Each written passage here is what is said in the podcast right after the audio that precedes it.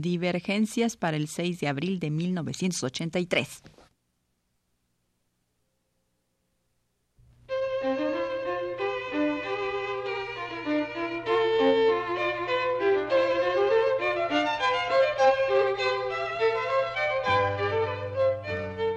Divergencias.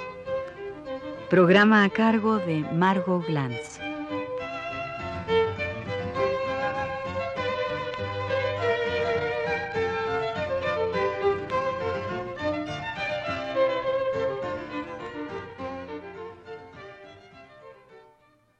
Continúo con una voz y una hermosura. La vez pasada hablaba yo de Medusa y ahora continuaré hablando de la hija del aire y entremezclaré, pues por algo sigo a Calderón, varios dramas y trataré de que a pesar de que Calderón no se enreda, yo los desenrede a ustedes. Es un poco soberbio de mi parte, pero trataré. Lidoro, rey de Lidia, vencido por Lino en la guerra, cae del caballo para encontrar al amor, confusa llama, perdida en una sombría espesura, conocida por su mala fama que ahuyenta a los que cerca de allí pasan, pues hay encantos, hay hechizos, asevera Chato, gracioso del drama, o porque como explica Lidoro, personaje, vuelvo a repetir, de la hija del aire, cada tronco es un horror, cada peñasco un castigo, un asombro cada piedra y cada planta un peligro. La voz popular aleja, máxime cuando en el templo peligroso se han escuchado mil veces roncos gemidos, lamentos desesperados y lastimosos suspiros. Aquí voy a entrar en otro tipo de relación que Calderón plantea de acuerdo con la voz. Es decir, hemos hablado de la voz que racionaliza, es decir, la voz que rompe la prisión del irracional o del ser que está encerrado en una grieta, en una cueva, como Segismundo, como Semiramis, ¿no? y ahora hablaré eh, de la voz, antes hablé, perdón, de la voz del amor que hace que la voz cese o que la vida eh, cese también. Y ahora hablaré de la voz que se junta en multitud de voces eh, y que se convierte en la voz del vulgo, que también carece de personalidad para Calderón y por tanto de voz. Es decir, que la voz del vulgo, no tiene voz, porque esa voz eh, vuelve incierta la realidad, porque esa voz desmesura, porque esa voz confunde. Mil veces roncos gemidos, lamentos desesperados y lastimosos suspiros.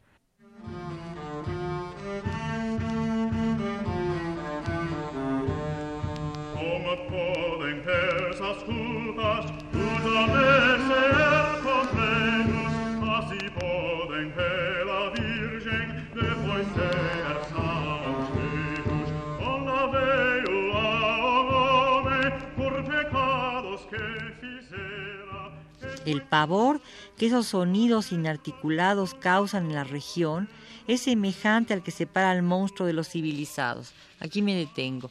Se está hablando de una eh, de un bosque al que nadie quiere penetrar, sucede también en muchísimas ramas de Calderón, porque en ese bosque hay eh, la superstición de que existe un monstruo que aleja a todos los que llegan porque produce gemidos inarticulados que no son ni de animal ni de hombre.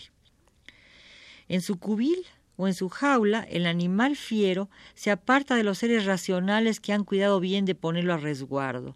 Este pasaje de la hija del aire mantiene una leyenda que se perpetúa planteando la existencia de un monstruo desconocido que amedrenta a la comarca y cuando se descubre es apenas un ser humano vestido de fiera.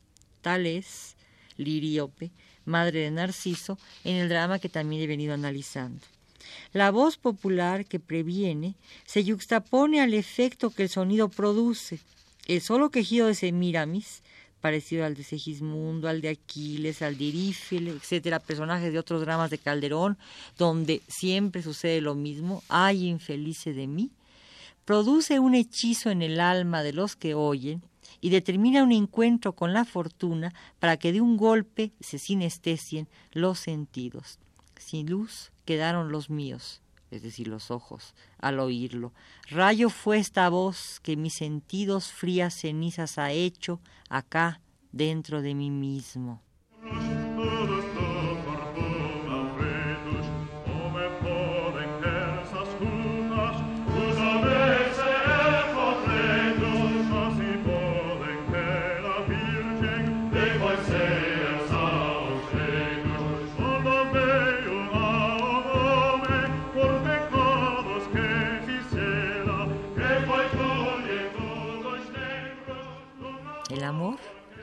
Confusa, ha entrado en Menón por el oído, y la vista solo alcanza a fijar el asombro amoroso. Con solo oír la voz, Menón se ciega y Narciso se mira, y al pronunciar las palabras fatídicas está pronunciando su destino. Aquí vuelvo a decir, Menón es el que encuentra a Semíramis, la saca de su cárcel y luego con esa misma voz, es decir, este, imitando el ay infeliz de mí, que es una voz inarticulada, él articula demasiado la belleza de Semíramis y al articularla se pierde, es decir, está pronunciando su destino. Pleya Júpiter, exclama Lisías cuando Menón se lleva a Semíramis, que gusano humano, no labres tu muerte tú mismo.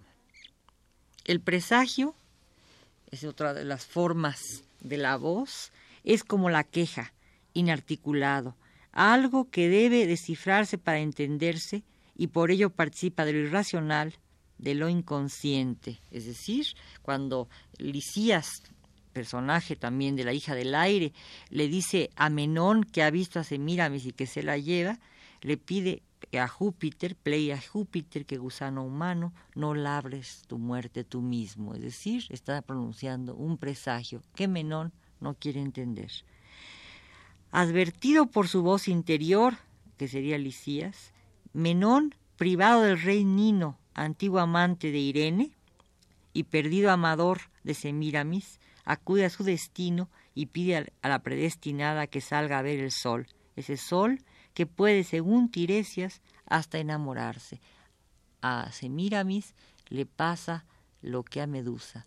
El sol puede enamorarse de ella. Y si su hermosura es tan enorme que un astro, es decir, un dios, puede enamorarse de ella, ella está perdida, aunque pierda a los que a su alrededor se hallan.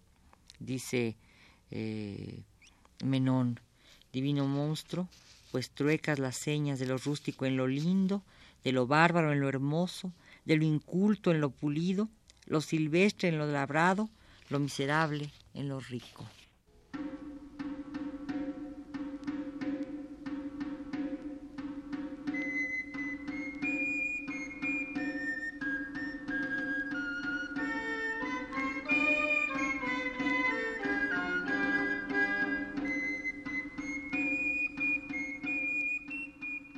La profecía, lengua irracional que encierra la fiera humana, debe descifrarse con la voz.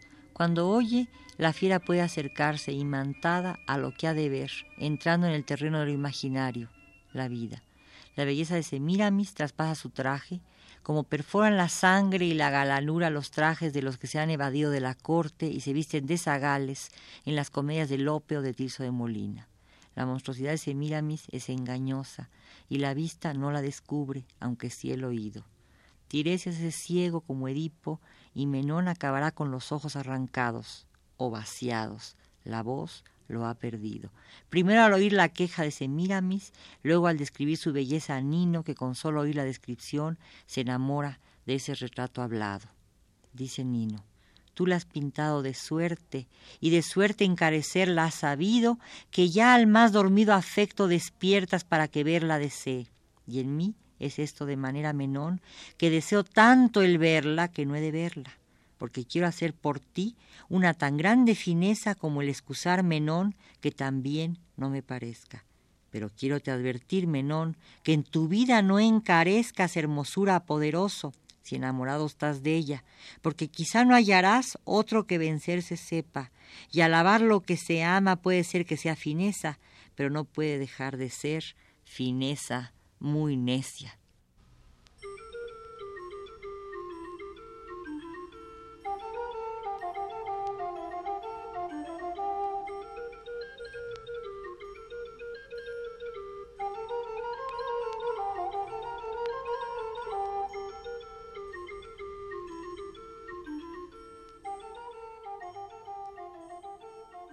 Semíramis es todavía un monstruo inocente cuando se halla en prisión y relata su origen descubriendo su destino.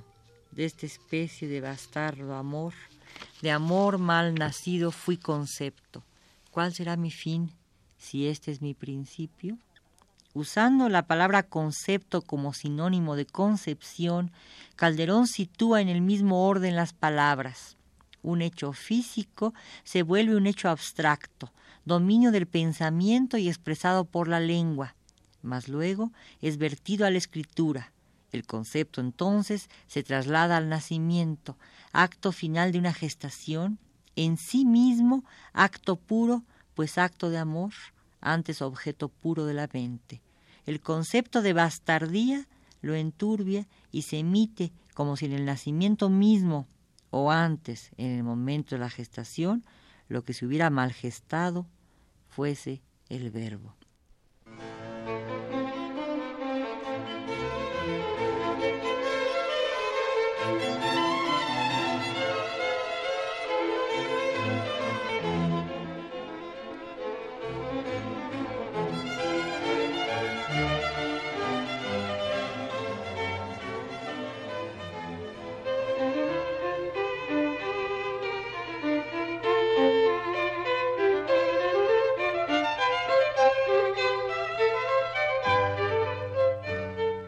Divergencias. Programa a cargo de Margot Glantz.